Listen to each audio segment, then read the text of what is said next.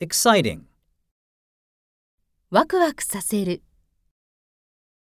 Kay's match was exciting, said Emma.